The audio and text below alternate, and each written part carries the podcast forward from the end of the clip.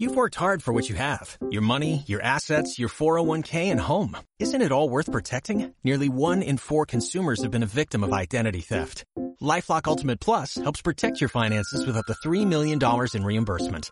LifeLock alerts you to identity threats you might miss. And if your identity is stolen, your dedicated US-based restoration specialist will work to fix it. Let LifeLock help protect what you've worked so hard for. Save 25% off your first year on LifeLock Ultimate Plus at LifeLock.com slash aware. Terms apply.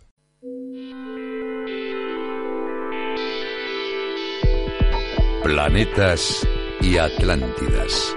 Cultura, literatura y curiosidades para mentes inquietas. Un espacio de ediciones Atlantis, aquí en Radio Inter.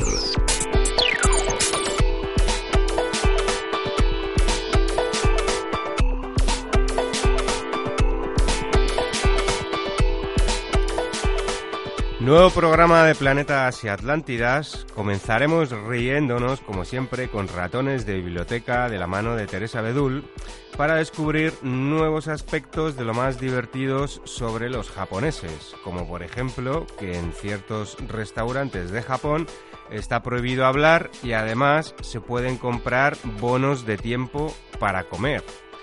Y si eso eh, les parece increíble, se asombrarán aún más cuando les contemos que en los restaurantes japoneses también se puede alquilar un perro o un gato para que se siente a la mesa a comer al lado y te haga compañía. Siempre he dicho que los japoneses están locos y lo mantengo. Buenas tardes, hola Teresa Bedul. Hola J. Perdón por la interrupción, pero ¿no es bueno eso de no hablar con la boca llena? Eso es lo que dicen en las normas de educación de todo. ¿eh? Hablar Que con nadie la ha boca dicho llena. que los japoneses ¿Eh? hablen con la No, es que boca dice que llena. no se puede hablar mientras se come. A mí me parece bien. Claro, claro. Bueno, Ya venga, verás, ya vamos. verás el porqué. Seguimos. A ver, venga, cuéntanos. Espera, espera.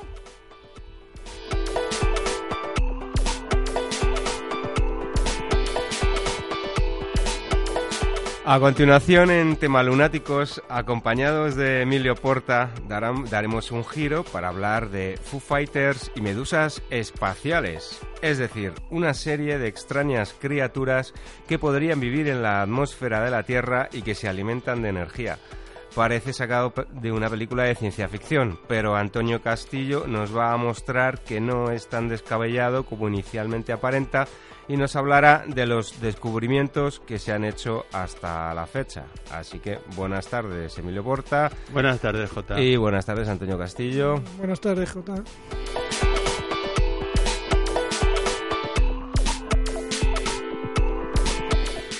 Y eh, finalizaremos con Cazadores de Duendes para charlar con Nuria, responsable de una de las librerías emblemáticas de Madrid, como es la librería Letras, para contarnos la historia y curiosidades de un espacio tan acogedor.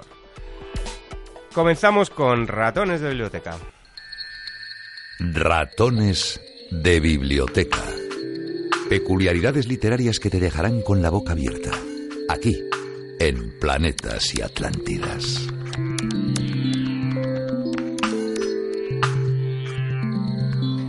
Bueno, tenemos ya con nosotros a Teresa Bedul, autora del libro Bodoco, El hilo de la vida, para quienes quieren disfrutar eh, con la cultura nipona, eh, un libro muy recomendable.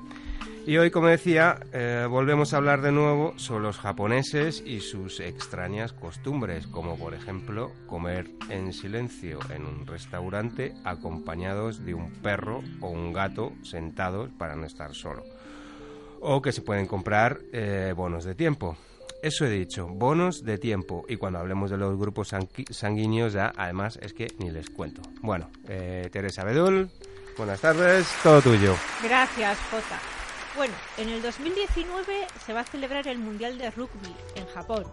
Y en el 2020 se va a celebrar en los Juegos Olímpicos en Tokio. También es Japón, su capital, claro.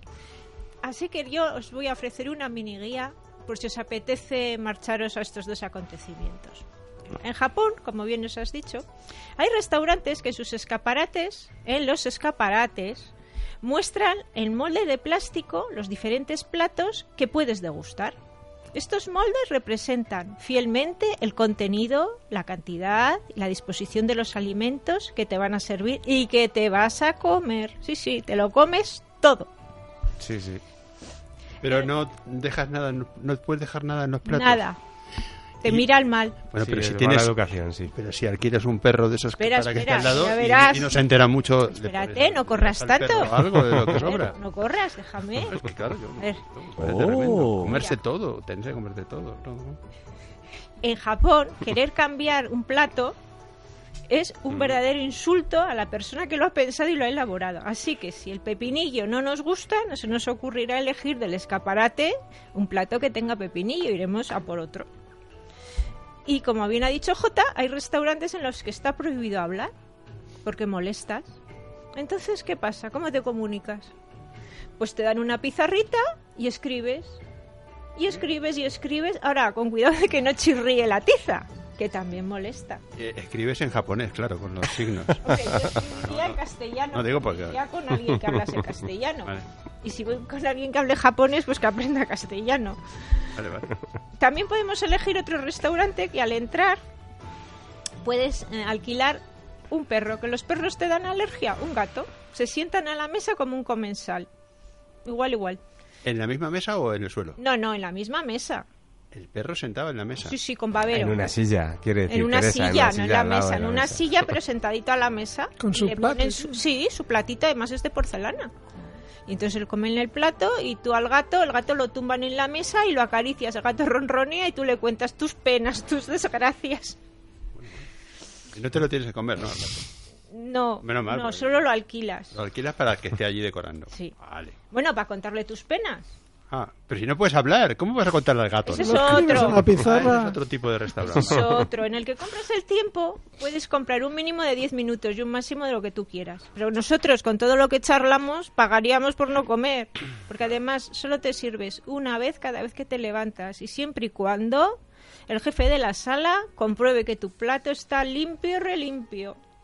Bueno, bueno, bueno. Tiene, Así que- tiene sus ventajas porque evitas los lavaplatos. Bueno, no chupeteas el plato, ¿eh? Ah, solamente. Puede ser que la cocina japonesa nos chifle y nos rechifle, pero cuando llevas tres semanas en Japón sientes una añoranza, una añoranza de la comida española y ves un restaurante que pone restaurante español y te tiras a por él, cueste lo que cueste. Y en este restaurante español es muy curioso. Como entrante puedes pedir churros, pero con eso sí, con una salsa. Y como plato principal te ofrecen paella.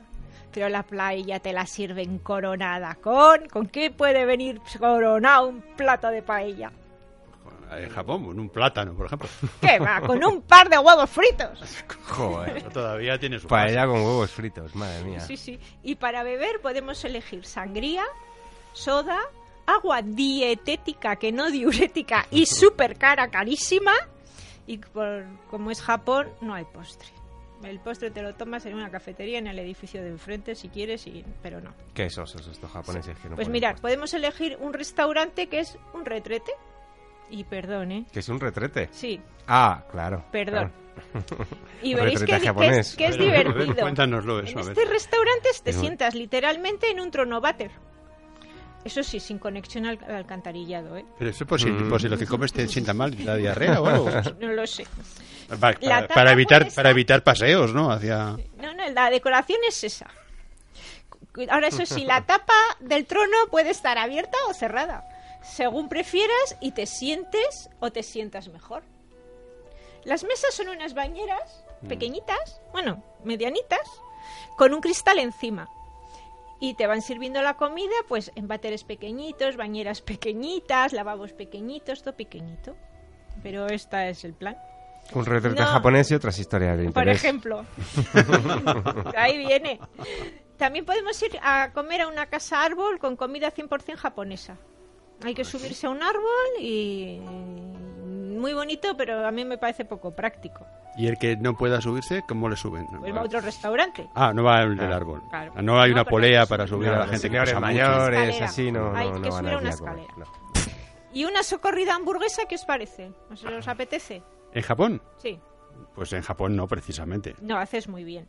Porque si la aceptas, la hamburguesa, la textura es como espuma de afeitar. ¿Sí? Sí. No me digas. Sí. Bueno, las opciones que tenemos ya las conocemos, así que cuando decidamos ir al Mundial o a los Juegos Olímpicos ya decidiremos en cuál comemos, ¿no? Yo me llevo una tartera, ¿eh? Bueno, para tantos días una tartera no te dejan entrar nada además de comida, o, sea o, que o un tupper, ¿no? que Ya es más podemos- moderno que la tartera, un tupper así de plástico. lo mismo, ¿eh? Ya podemos irnos integrando en la vida nipona.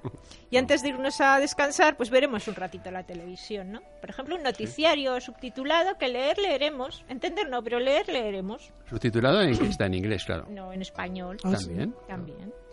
Sí, sí. Ellos no aprenden inglés, pero ponen subtítulos en español sin problema. Ahora, mirar, a mí lo que me llama la atención es esto. Los ratones nos preguntan cuál es nuestro grupo sanguíneo. No me preguntéis el motivo de la pregunta. Recordarlo y vamos a tener paciencia a ver qué pasa. Mai, tú también, por favor, ¿eh? Nuestro técnico que es- siempre nos cuida, nos pone las cosas en Es su un momento, amor. en su Una técnico Es cariñosa como ella sola. Un recuerdo para Y- Mike que está aquí con nosotros. monísima. Detrás y además es un encanto y además lo hace muy bien. Y bueno, bueno, bueno. Bueno, pues ya hemos escuchado el noticiario y llega la predicción del día siguiente u horóscopo y aquí entra en juego el grupo sanguíneo. Ajá. Así que en Japón uno de sus horóscopos viene determinado por el grupo sanguíneo que te ha tocado en la vida. Pues ese es un poco más científico que no lo, lo- Sí, eso pues de ahora mirar, escucha, el horóscopo constelaciones. como es, sí. A ver, a ver. Este no solo te vaticina si vas a tener un buen día o si vas a ser arrollado por un coche, te recomienda el color de ropa que debes vestir. Ah, Fíjate. mira. Sí. Te quita problemas, ¿eh? Por los que tenemos un vestuario tan amplio como yo tengo, por ejemplo, pues me quita muchos problemas, claro. Bueno, A ver, ponte ahora mismo la chaqueta verde. que te, que Y le, y vaya le digo, esa no la tengo. ¿Y qué hago? pantalones ¿Y, amarillos. y si no la tengo, la verde? Pues no lo sé, se nos presenta un Un problema. problema, ¿eh? Gordo además, ¿eh? Bueno, ¿qué pensaríais si cuando un chico conoce a una chica, la primera pregunta es ¿cuál es tu grupo sanguíneo? Pues que es médico. No, que va, yo lo- al principio pensé que necesitaba... Que era un vampiro, yo pensaba Sí, que era un vampiro. vampiro. Hmm. Yo creía que él necesitaba un litro de sangre, pero ¿qué va, qué va? No, no, no te piden el número de teléfono, el No, grupo no, sanguíneo. El grupo ¿no? sanguíneo, además de Esto directo, japonés. ¿eh? sin anestesia. El chico necesita saber si ambos caracteres son compatibles. En Pues, Japón, ah. algunas empresas contratan a sus empleados por el grupo sanguíneo que hay en el grupo. Para que no sean compatibles y no se líen. No, para que hagan buen grupo de trabajo y trabajen mucho y sin problemas. Ah, ya. Es que hay- algunas empresas en Pero Europa eso- hacen lo contrario. Precisamente Eso- lo que no quieren es que la gente no, no se... puede ser constitucional, ¿no? Porque un BN negativo, por ejemplo, no le dan trabajo en ningún sitio, a lo mejor. Aunque- Le darán con Bs negativos o con el grupo que se lleve bien según su carácter.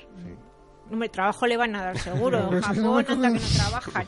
Mai, ¿cuál es tu grupo sanguíneo? Ah, bueno, pues estate atento. Mañana tendrás Yo no lo he oído. Yo no lo he oído. Ah, ah, ah. A A positivo. Tú que eres médico, Mañana- ¿es- ¿ese es el más universal, el A positivo? No, el No, O. el cero El O, el positivo. cero positivo. Cero positivo que decía Bueno, Mike. mañana tú y yo vamos a tener algún conflicto con el orden público. A ver, cuidado dónde aparcamos. Ahora, también descubriremos cosas maravillosas. Igual el guardia que nos pone la última, la multa es remonísimo. Oye, lo de la múltima me ha gustado La mucho. múltima. Es que en Madrid, Es como que- es M de Madrid, en vez de multas se llamarán Es que múltimas, así- las Claro, múltimas. es que así se nota que soy humana y no robot. Sí, sí. ¿Sabes? No, aquí en Madrid somos muy humanos. Las últimas medidas del ayuntamiento, no sé si las habéis oído esta mañana, son maravillosas. Solamente Bueno, se puede déjame seguir con el a horóscopo. 30 kilómetros por hora. A 30. Pero si no nos van a dejar entrar en coche. No, no, claro, Yo, porque... Jota, no sé en qué voy a venir al programa. Algún concejal ha dicho... Algún concejal Bueno, ha dicho... Pero Bueno, voy a decirlo a porque es una información importante. Mañana. Que lo único que, que la rey, el vehículo rey en Madrid tiene que ser la bicicleta. Que tiene que hacer en Madrid igual que Copenhague. Probablemente este concejal no sabe que Co- Copenhague es totalmente llano y se puede ir en bicicleta normalmente a cualquier parte, pero Madrid está lleno de cuestas. Y no solamente eso, la gente de edad también tiene que ir en bicicleta. Y los que no sepan, no... Y los que- o sea, es maravilloso, sí, sí, sí. Bueno, es fin, es que Bueno, este- mañana más sufriremos de indigestión, así que vamos a tener cuidado con lo, com- con lo que comemos. ¿Hay alguien del grupo B? Sí, tú, Emilio. Hmm. Mañana comenzarás un próspero proyecto. Que yo tengo el grupo B, pero tú porque lo sabes. Pues yo no tengo el grupo B. Tu jefe te felicitará por tu excelente trabajo, pero busca un rato de soledad que lo necesitas. Mi jefe, mi jefe. Ah, JJ en la radio es mi jefe. Las personas de tipo como Antonio Castillo, Yo.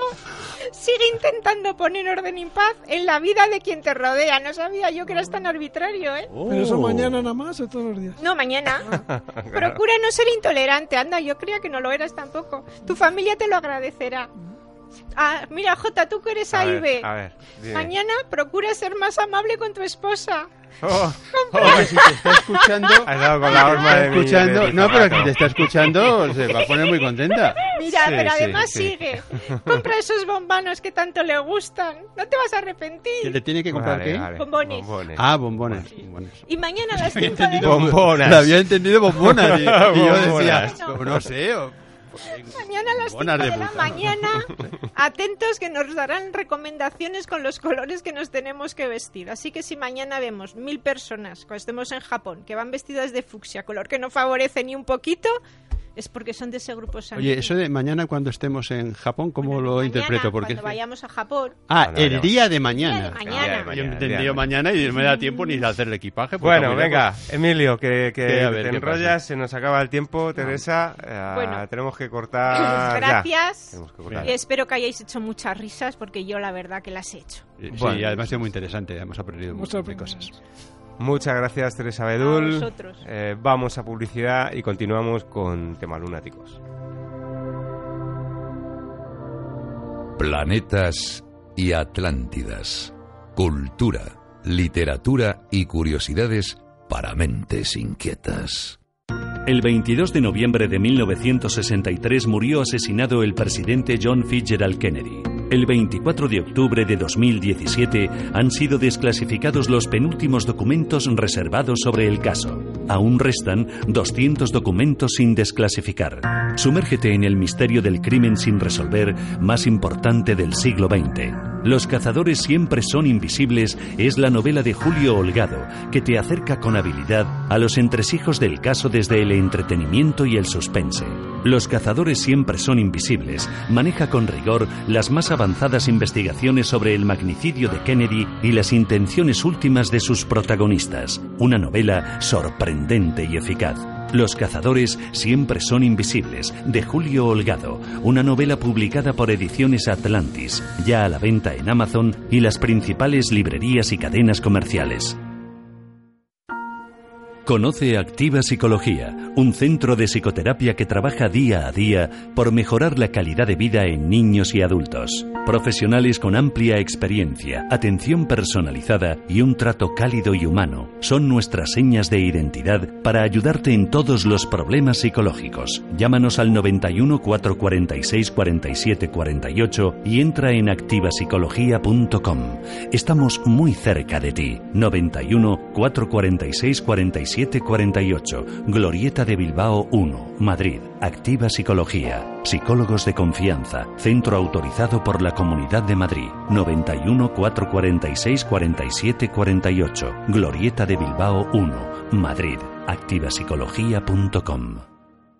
Mi hermano mató al diablo, pero lo que no sabía es que al matar al diablo se convertiría en él.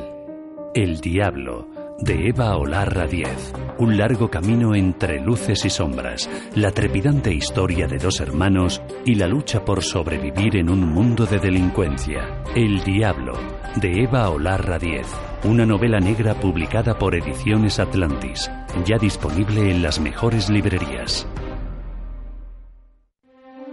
¿Qué ocurre cuando la mujer de tu vida desaparece? ¿A qué estarías dispuesto para ir en su búsqueda? Te quiero, de José Luis Pérez Sand, una novela romántica publicada por Ediciones Atlantis, donde sus protagonistas serán capaces de superar el tiempo y la distancia. Te quiero, un libro donde sus personajes sacrificarán incluso la propia vida por la felicidad del ser amado. Te quiero, de José Luis Pérez Sand, ya disponible en las mejores librerías. La Tierra ha quedado devastada tras milenios de maltrato y el ser humano se ve obligado a abandonarla en un futuro no muy lejano. Sin embargo, un grupo de hombres y mujeres valientes permanecerán en la Tierra recibiendo una segunda oportunidad y creando una nueva sociedad en África. Gaia, la comunidad, una novela distópica de ciencia ficción del autor Manuel Cano publicada por Ediciones Atlantis. ¿Será el ser humano capaz de cambiar su destino y crear una sociedad perfecta? ¿O estará condenado a la extinción en la Tierra? Gaia, la comunidad, de Manuel Cano, ya a la venta. ¿Dónde estás, corazón? De José Bacaro Ruiz. el detective y conseguidor Juan Jover recibe el encargo de buscar a una muchacha desaparecida en l'Hospitalet. Así, Jover tratará de resolver un entramado de secuestros donde la mafia rusa jugará un gran papel. ¿Dónde estás, corazón? de José Bacaro Ruiz, una novela policíaca y negra publicada por Ediciones Atlantis que destapa los entresijos del tráfico de órganos y ya disponible en las mejores librerías.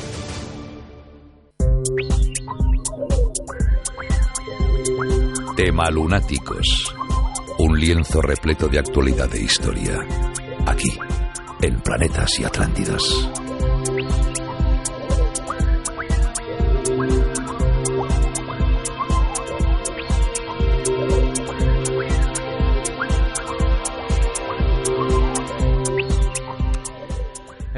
A continuación, en Tema Lunáticos, eh, acompañados de Emilio Porta, daremos un giro para hablar de Foo Fighters y medusas espaciales. Es decir, una serie de extrañas criaturas que podrían vivir en la atmósfera de la Tierra y que se alimentan de energía. Como decía antes, eh, parece sacado de... bueno En la atmósfera o fuera, dicho Antonio antes, de la atmósfera. o fuera de la atmósfera, Sí, sí. El espacio sideral. Eso es, pero ahora Antonio Castillo nos va a mostrar que no es tan raro como inicialmente aparenta y nos va a hablar de los últimos descubrimientos que se han hecho hasta la fecha. Buenas tardes, Emilio Porta. Buenas tardes de nuevo, Jorge. Y buenas tardes, Antonio Castillo. Buenas tardes. Bueno, pues comenzamos, eh, querido Antonio. Eh, Emilio, que me vas a marear. No, que va, que va, sí, hoy estoy, No, hoy estoy, muy, tú, hoy estoy muy serio porque, porque estoy muy serio hoy, o sea, no, no, no, no, no es así. Además, este tema es mucho más serio de lo que parece, porque hay tantas, si no pruebas, hay tantos casos de avistamientos que realmente, bueno, Antonio es el que nos va a Por explicar. ahí- por ahí todo, ¿no? quería empezar. Y en los últimos, que parece ser que suman cientos de miles de avistamientos o ovnis en los últimos 60 años. Sí, En 2014 parece ser que se registraron dos 8.619 avistamientos en todo el mundo. Y hay de todo, claro, los que se inventan las cosas, o personas que no se las inventan, pero que han visto algo. Evidentemente han visto algo. El problema es explicar el qué, ¿no? Yo personalmente no he visto ninguno, ¿eh? absolutamente ninguno, y eso que yo tengo mucha imaginación, o creo que la tengo. Pero es cierto que han ocurrido cosas muy extrañas en los cielos desde los años 40. Y un ejemplo de ellos es el primer, lo que se considera el primer caso de avistamiento, fenómeno ovni, que es el caso Roswell en Nuevo México en el año 1947, concretamente el 7 de julio de 1947, y que significó lo que hemos llamado el inicio de la ufología. Eh, cuéntanos un poco, mm, Antonio, pues un poco habla en general del tema y también eh, qué te parece este tema del, del caso Roswell, fin, cómo se justificó por parte de las autoridades americanas, el ejército, los servicios secretos, en fin, cuéntanos algo. Eh, yo creo que estos fenómenos se empezó a tomar conciencia de ellos, aunque hay muchos rastros a lo largo de la, de la antigüedad, de la Edad Media, la moderna, mm, en la Segunda Guerra Mundial. Cuando empezó a desarrollarse la aviación, desde la primera, pero sobre todo en la segunda, con tantos cientos y miles de aviones en misiones nocturnas todo eso, empezaron a ver luces que acompañaban a veces a los bombardeos, eh, no les hacían al primero al principio incluso disparaban los bombardeos contra estas luces porque no sabían si eran unas armas del enemigo. Los alemanes pensaban que de los aliados los aliados pensaban que eran armas de los alemanes secretas estas luces nunca supusieron no hay constancia de que supusieran un peligro para los aviones militares pero sí los acompañaban estaban ahí observando Hmm. eh, dice esto, esto en la Segunda Guerra Mundial lo llamaban Foo Fighters. Eh, también luminarias. Eh, pero ya en el año. Acabada la Segunda Guerra Mundial, cuando empieza la era atómica, después de la bomba de Hiroshima y Nagasaki, empiezan a proliferar muchos avistamientos. Y en el año 47 incluso se crea la expresión platillo volante por un error de un periodista, porque el piloto que lo describe eh, dice que tenían forma de boomerang, pero que iban andando en saltitos como cuando tiras un plato contra el agua. más bien una piedra. Lo que Sí, sí, que rebota y... Y el periodista entendió que tenían forma de platillo volador. Tú que sabes tanto inglés, ¿no? Sí, bueno, algo. Brille- eh, bueno, no lo voy a decir porque mi pronunciación es espa- espantosa. Pero el caso que, que quedó acuñado el término platillo volante hasta que más adelante se puso el término ovni. Esto de Roswell que cuentas tú, mm, para mí mm, no es un, ca- es un caso que se le ha dado muchas vueltas, ha sacado de quicio. Creo que tú tienes una teoría que vas a contar. Sí, porque es el primer caso donde además primero se encuentran unos restos en Nuevo México, en Roswell concretamente, se encuentra un granjero mm, de lo que parece que ha sido, que son restos de un objeto espacial no identificado, como se dice también.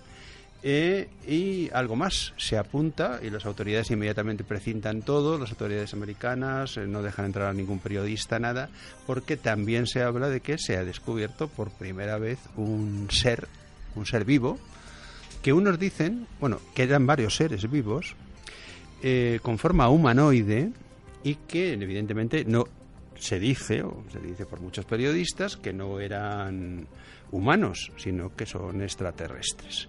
Todo este caso se rodea de mucho misterio, las autoridades dicen, no hablan del tema ni nada, hay idas y venidas, pero claro, los periodistas investigan y entonces si se llega incluso a localizar uno de los cuerpos que parece ser que, existían y que estaba guardado, eh, estaba muerto ya, guardado en cámaras frigoríficas por las autoridades eh, norteamericanas, eh, militares concretamente.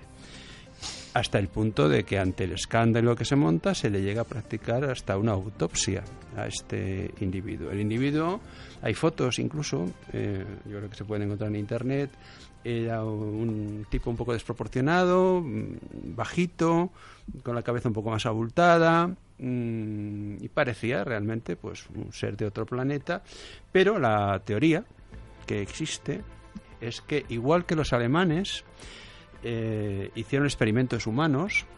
Eh, terribles experimentos en la Segunda Guerra Mundial, en los campos Mm. de concentración, pues esto no es privativo de, de los alemanes, eh, que incluso pues el- los americanos también lo han hecho y otros países, los japoneses, y parece ser que habían experimentado que la historia de Roswell al final parece ser que es el choque de un globo aerostático con el que se estaba experimentando y llevaba dentro en la canastilla especial eh, unos prisioneros japoneses pequeñitos para que cupieran bien en la cesta y que chocó contra algo, explotó y cayeron a tierra. Esos son los últimos cosas que se han podido averiguar. Pero vamos, que la Pero célebre hay materia autopsia- reservada todavía. O sea. La célebre autopsia que hemos visto en la Ah, televisión no, esa es falsa. totalmente Sí, falsa. sí, eso ya lo sabemos. Se han analizado las imágenes, incluso forenses han visto como las operaciones eh, y todo el mundo está de acuerdo. Bueno, hasta los propios que proporcionaron la cinta reconocieron años más tarde que, que eran muñecos que habían puesto ahí ahí.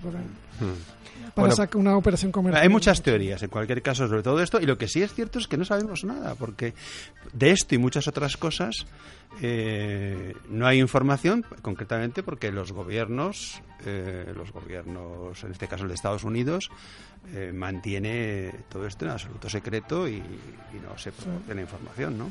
Pues, Bueno, continuamos, que se nos echa el tiempo encima así como introducción. Bien, eh, en cualquier caso, muchos de estos avistamientos eh, son confundidos con las llamadas bestias espaciales, que es lo- en lo que nos, nos vamos a centrar, ¿no?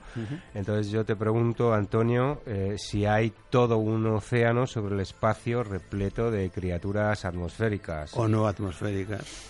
o no atmosféricas y bueno pues que nos digas que son eh, también las medusas espaciales y que son los ebanis también. bueno, Mm.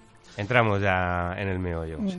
Pues eh, tantos avistamientos, tantos cientos de miles en los últimos 60 años, pero hablamos de avistamientos descartados todo lo que son mentiras, Sí, sí. alucinaciones, eh, falsas, eh, malas interpretaciones. Psicosis de gente, sí. Hay miles que no tienen explicación. Y, y en esos miles, y también fotografías y vídeos, eh, han aparecido teorías que a la vista de cómo son esos objetos y, la- y el modo de comportarse, eh, hay teorías que están diciendo que, que no son en realidad naves espaciales, sino que son seres vivos. Seres vivos que podrían vivir, que, todavía no conocemos y porque podrían vivir en la alta atmósfera o incluso incluso en la zona fuera de la estratosfera ese, océano electromagnético mm. que rodearía al sistema solar mm. Alimentándose de energía solar o algo similar y, serían más bien gaseosos, gaseosos con alguna estructura un poco sólida. Es que tendríamos que distinguir, porque ¿qué es un ser vivo? Eh? ¿Qué es un ser vivo? Yo el otro día mmm, pensé una cosa que a la gente le, podría extrañar. Es que una piedra no es un ser vivo, ¿verdad? Un mineral, ¿no? Sí, pero es que si tú con el microscopio electrónico miras dentro de la piedra, está vivo, porque es que están los átomos en continuo movimiento dentro. Y los átomos son vida. Así que mucho cuidado cuando hablamos de seres vivos y seres no vivos. ¿eh? Mm.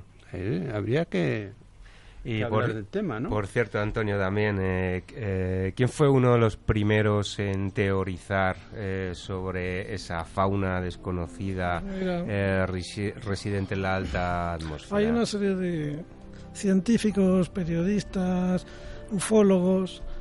Y uno de ellos es Trevor James Constable, Constable que, fue el primero que dijo que podían ser como amebas. Él era marino, tenía muchas fotografías de, ovnis.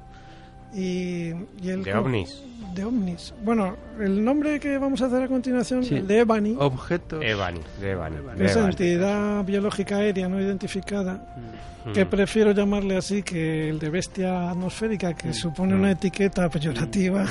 No, incluso, incluso en cierto sentido, has dicho la fauna, algo de animal, monstruo, algo con que parece, ¿no? Que... Algo que nos da miedo y además mm. el, referirnos a él de ese modo nos hace también sentir superiores y con derecho a muchas cosas que hacemos nosotros con los animales que están bajo nuestra planta, ¿no?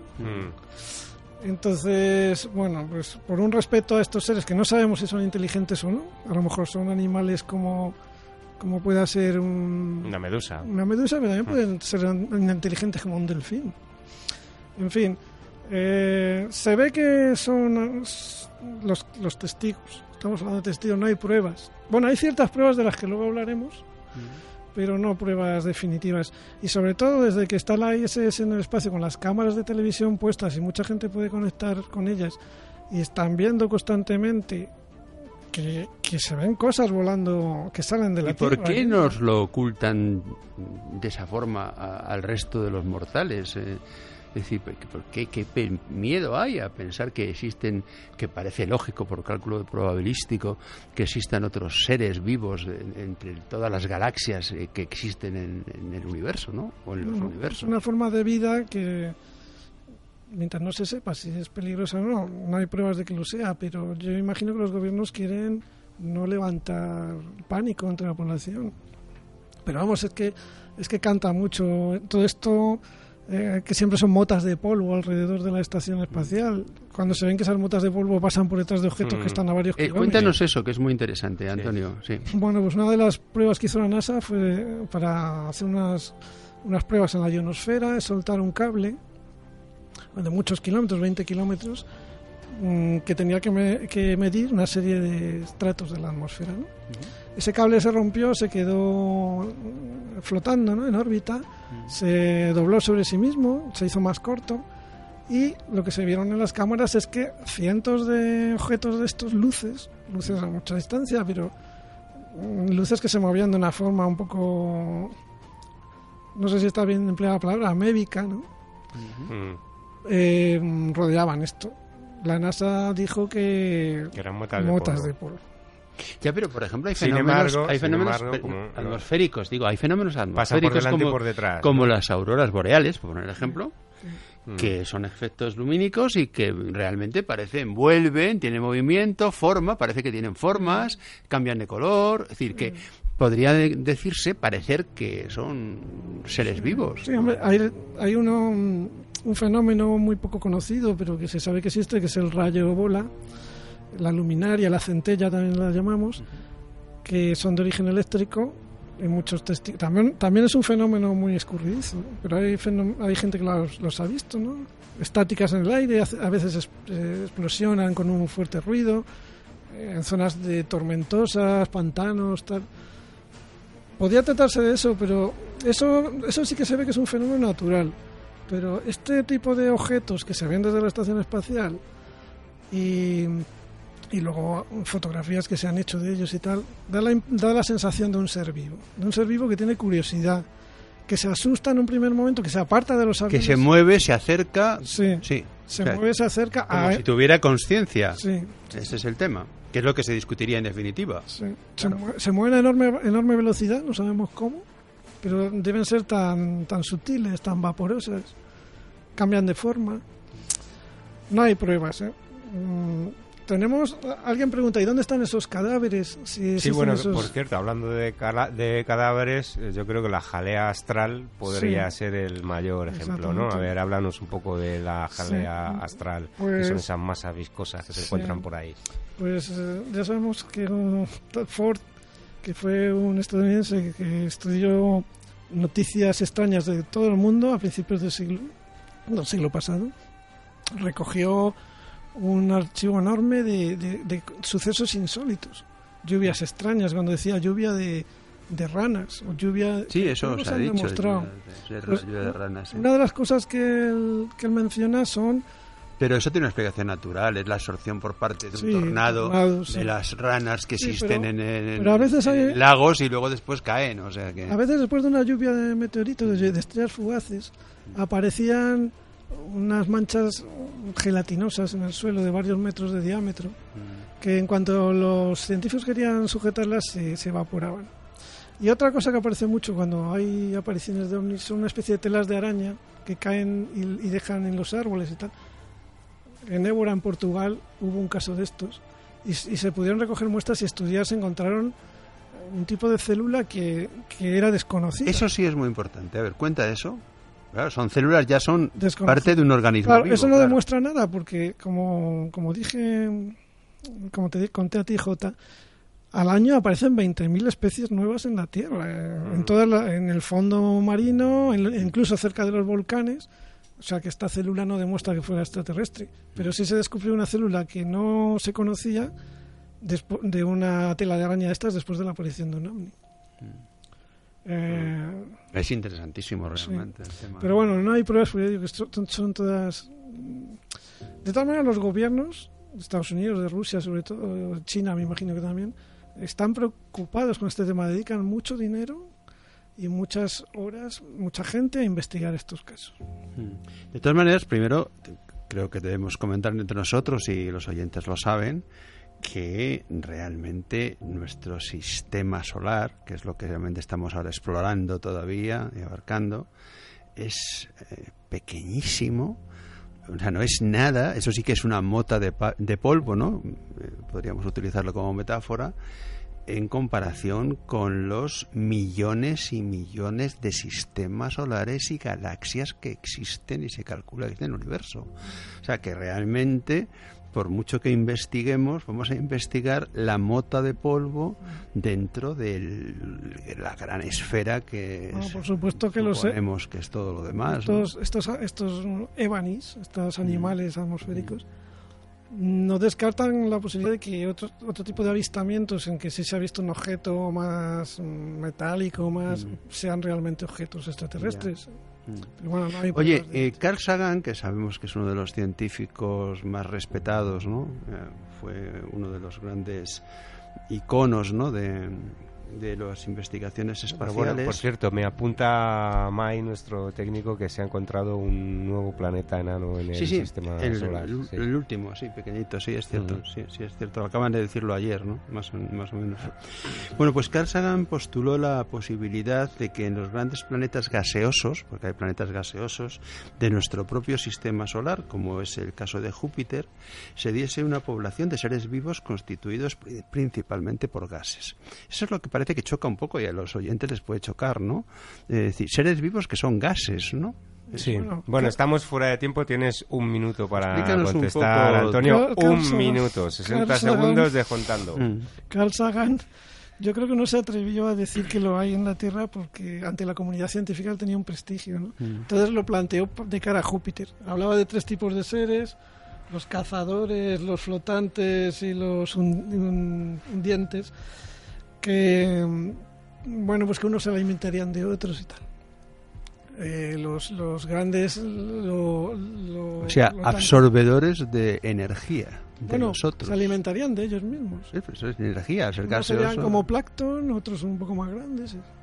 Otros serían depredadores de los, de los flotantes. Pero bueno, no sé, él lo, lo teorizó para Júpiter, porque además serían seres que no están basados en el carbono, sino en el, en el silicio. Sí, ese es otro de los grandes eh, temas. Claro, planteamos que la vida solo puede ser como, ahora. como hay en la Tierra, pero pueden ser vidas... Claro, claro. Bueno, nos tenemos que ir, chicos. Se nos ha echado el tiempo encima, aunque no lo creamos. El tema es que es tan apasionante. Sí, es un tema muy interesante. Así que, bueno, eh, ya trataremos eh, temas similares, o ya veremos, Antonio. Gracias eh, de nuevo, Emilio Porta, por estar aquí. Gracias, Antonio Castillo. A vosotros. Eh, vamos a publicidad y continuamos con Cazadores de Duendes.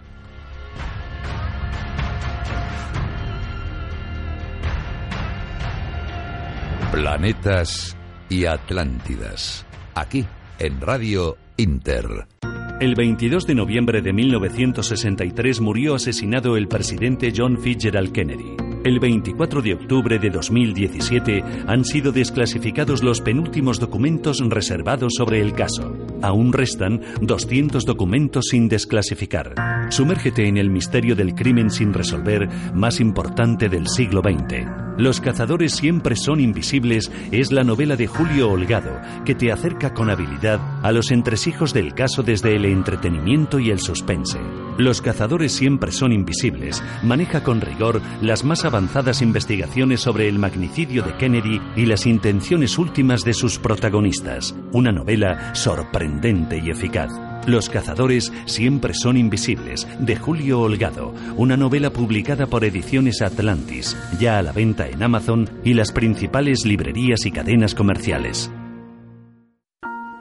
Conoce Activa Psicología, un centro de psicoterapia que trabaja día a día por mejorar la calidad de vida en niños y adultos. Profesionales con amplia experiencia, atención personalizada y un trato cálido y humano son nuestras señas de identidad para ayudarte en todos los problemas psicológicos. Llámanos al 91 446 47 48 y entra en activapsicología.com. Estamos muy cerca de ti. 91 446 47 748, Glorieta de Bilbao 1, Madrid. Activa Psicología. Psicólogos de confianza. Centro autorizado por la Comunidad de Madrid. 91 446 47 48, Glorieta de Bilbao 1, Madrid. Activapsicología.com. Mi hermano mató al diablo, pero lo que no sabía es que al matar al diablo se convertiría en él. El diablo de Eva Olarra 10. Un largo camino entre luces y sombras, la trepidante historia de dos hermanos y la lucha por sobrevivir en un mundo de delincuencia. El Diablo, de Eva Olarra 10. Una novela negra publicada por Ediciones Atlantis, ya disponible en las mejores librerías. ¿Qué ocurre cuando la mujer de tu vida desaparece? ¿A qué estarías dispuesto para ir en su búsqueda? Te quiero, de José Luis Pérez Sand, una novela romántica publicada por Ediciones Atlantis, donde sus protagonistas serán capaces de superar el tiempo y la distancia. Te quiero, un libro donde sus personajes sacrificarán incluso la propia vida por la felicidad del ser amado. Te quiero, de José Luis Pérez Sand, ya disponible en las mejores librerías.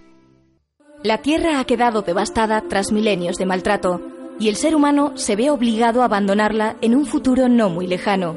Sin embargo, un grupo de hombres y mujeres valientes permanecerán en la Tierra recibiendo una segunda oportunidad y creando una nueva sociedad en África. Gaia, la comunidad, una novela distópica de ciencia ficción del autor Manuel Cano publicada por Ediciones Atlantis. ¿Será el ser humano capaz de cambiar su destino y crear una sociedad perfecta o estará condenado a la extinción en la Tierra? Gaia, la comunidad de Manuel Cano, ya a la venta. ¿Dónde estás, corazón? De José Bacaro Ruiz. el detective y conseguidor Juan Jover recibe el encargo de buscar a una muchacha desaparecida en l'Hospitalet. Así, Jover tratará de resolver un entramado de secuestros donde la mafia rusa jugará un gran papel. ¿Dónde estás, corazón? de José Bacaro Ruiz, una novela policíaca y negra publicada por Ediciones Atlantis que destapa los entresijos del tráfico de órganos ya disponible en las mejores librerías. Hay libros que cambian una vida y se conservan para siempre. Contrapensamientos, de Emilio Porta. Un pequeño gran libro editado por Ediciones Atlantis que te ayudará a ver un poco más allá y mejor las cosas que te rodean. Contrapensamientos, un pequeño gran libro que te hará ver todo con otra perspectiva. Pídelo en las mejores librerías. Cada página te abrirá nuevos horizontes. Contrapensamientos. Hola, me llamo Raúl Álvarez Resta y escribí mi primer libro con cinco años, pero ya he cumplido los seis. Y se titula Dragones en la selva. Y ya a la venta en las mejores librerías. Es un libro de fantasía para niños de 5 a 9. Y recuerden, dragones en la selva. Cazadores de duendes. Solo algunos libros esconden un duende dentro. Hoy cazaremos algunos de esos libros y duendes. Aquí, en Planetas y Atlántidas. Bueno, eh, ya en Cazadores de Duendes eh, vamos a charlar con Nuria, responsable junto a Beatriz de una de las librerías de Madrid con mayor encanto, eh, dada su sencillez y sobre todo su trato con los lectores. Hablamos de la librería Letras, espacio de lo más acogedor, además situado en el corazón de la capital. Buenas tardes, Nuria. Hola, buenas tardes, Jota, ¿qué tal? Muy bien. Eh, bueno, en eh, Librería Letras nace algo más de hace pues un, 30 años, un poco más de 30 Pues, años, ¿no? Sí, hace un poquito más de 30 años que llevamos aquí. Eh, la librería la fundó Eduardo Mateos Mm. en septiembre del 86, para Mm. ser exactos.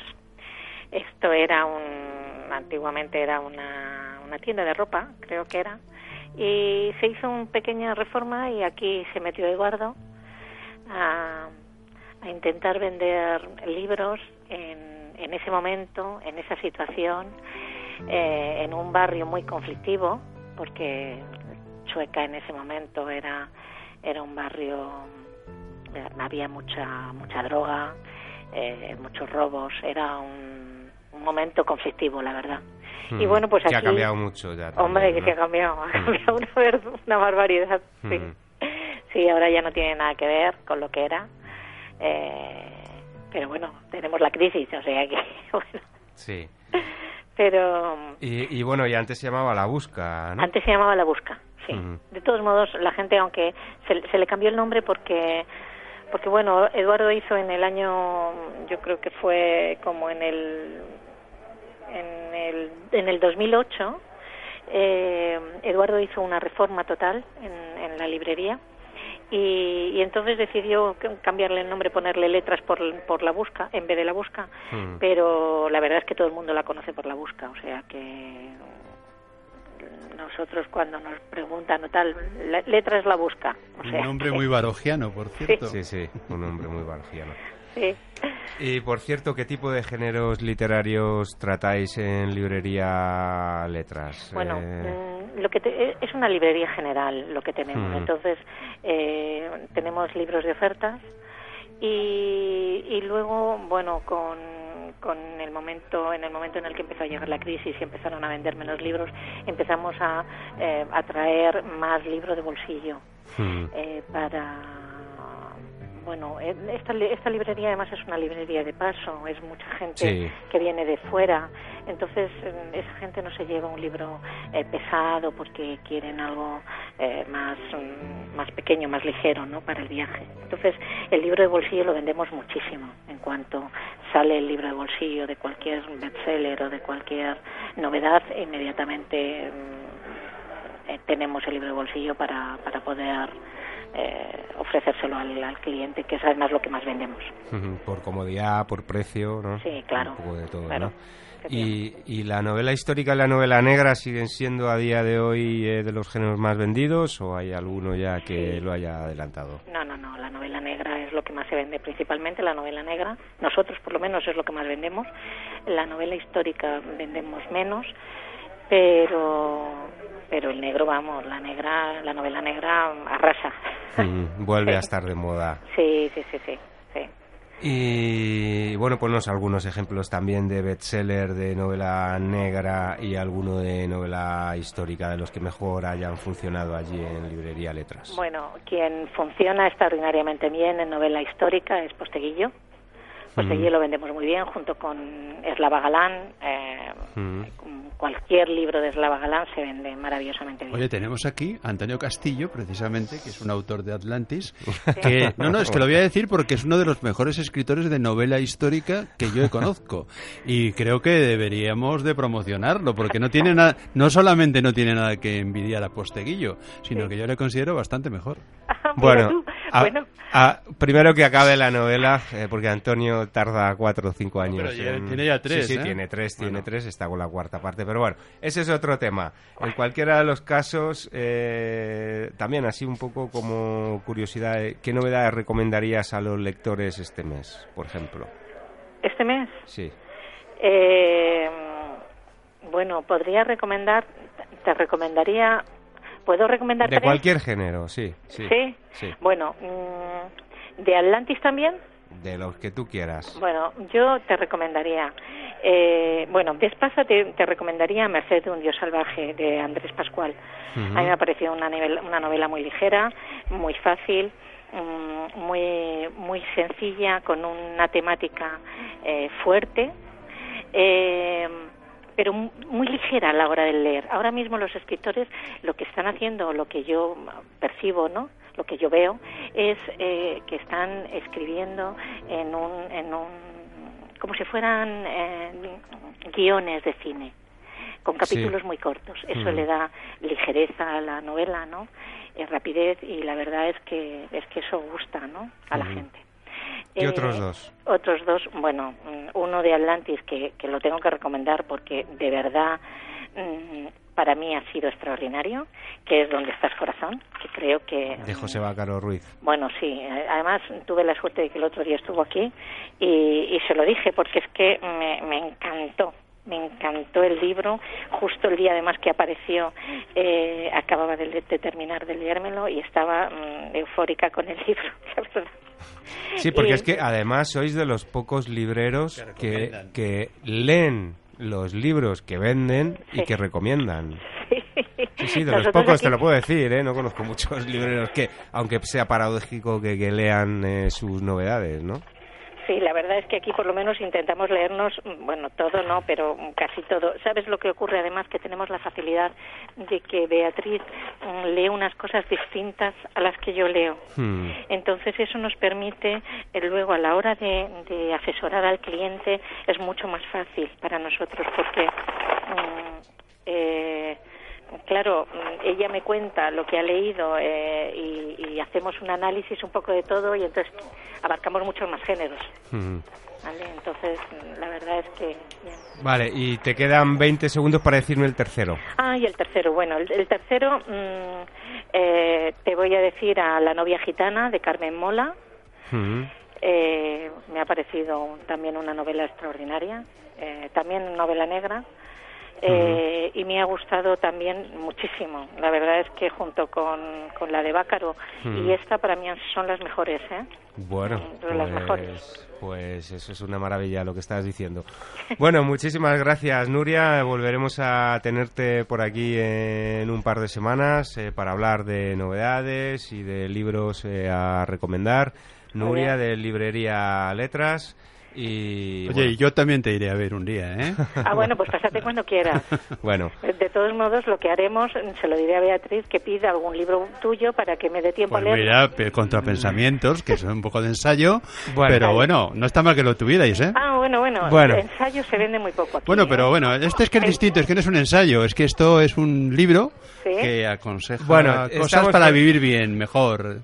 Se Para- pasará por allí, Bueno, venga, Emilio, tú, tú Emilio pídelo, a verte. tú se nos va el tiempo, Cuando se nos va el tiempo. Venga. Pídeselo. Venga, gracias. Gracias, Nuria. Adiós. Venga, hasta luego. Nada, bueno, gracias Teresa Bedul, gracias Emilio vosotros. Porta, gracias Antonio Castillo y nos vemos Gracias, eh, aquí la semana que viene. Bueno, yo no estaré en Planetas y Atlántidas, pero Emilio sí andará por aquí con Teresa Bedul.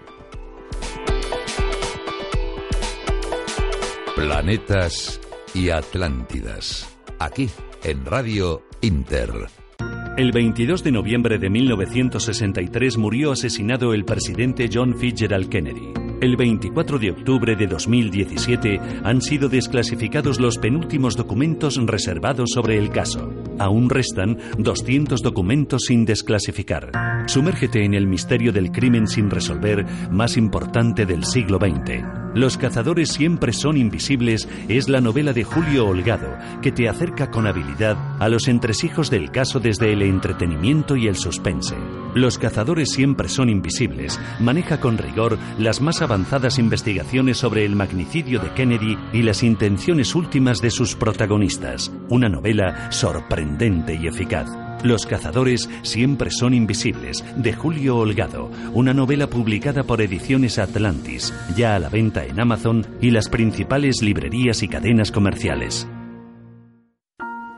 Conoce Activa Psicología, un centro de psicoterapia que trabaja día a día por mejorar la calidad de vida en niños y adultos. Profesionales con amplia experiencia, atención personalizada y un trato cálido y humano son nuestras señas de identidad para ayudarte en todos los problemas psicológicos. Llámanos al 91 446 47 48 y entra en activapsicología.com.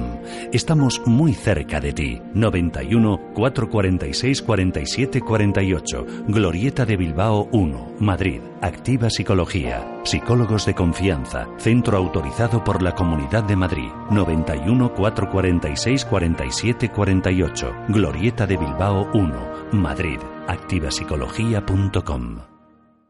Mi hermano mató al diablo, pero lo que no sabía es que al matar al diablo se convertiría en él. El diablo de Eva Olarra Diez. Un largo camino entre luces y sombras, la trepidante historia de dos hermanos y la lucha por sobrevivir en un mundo de delincuencia. El Diablo, de Eva Olarra Diez. Una novela negra publicada por Ediciones Atlantis, ya disponible en las mejores librerías. ¿Qué ocurre cuando la mujer de tu vida desaparece? ¿A qué estarías dispuesto para ir en su búsqueda? Te quiero, de José Luis Pérez Sand, una novela romántica publicada por Ediciones Atlantis, donde sus protagonistas serán capaces de superar el tiempo y la distancia. Te quiero, un libro donde sus personajes sacrificarán incluso la propia vida por la felicidad del ser amado. Te quiero, de José Luis Pérez Sand, ya disponible en las mejores librerías. La Tierra ha quedado devastada tras milenios de maltrato y el ser humano se ve obligado a abandonarla en un futuro no muy lejano. Sin embargo, un grupo de hombres y mujeres valientes permanecerán en la Tierra recibiendo una segunda oportunidad y creando una nueva sociedad en África. Gaia, la comunidad, una novela distópica de ciencia ficción del autor Manuel Cano publicada por Ediciones Atlantis. ¿Será el ser humano capaz de cambiar su destino y crear una sociedad perfecta? ¿O estará condenado a la extinción en la Tierra? Gaia, la comunidad, de Manuel Cano, ya a la venta. ¿Dónde estás, corazón? De José Bacaro Ruiz. El detective y conseguidor Juan Jover recibe el encargo de buscar a una muchacha desaparecida en l'Hospitalet. Así, Jover tratará de resolver un entramado de secuestros donde la mafia rusa jugará un gran papel. ¿Dónde estás, corazón? De José Bacaro Ruiz. Una novela policíaca y negra publicada por Ediciones Atlantis que destapa los entresijos del tráfico de órganos. Ya disponible en las mejores librerías.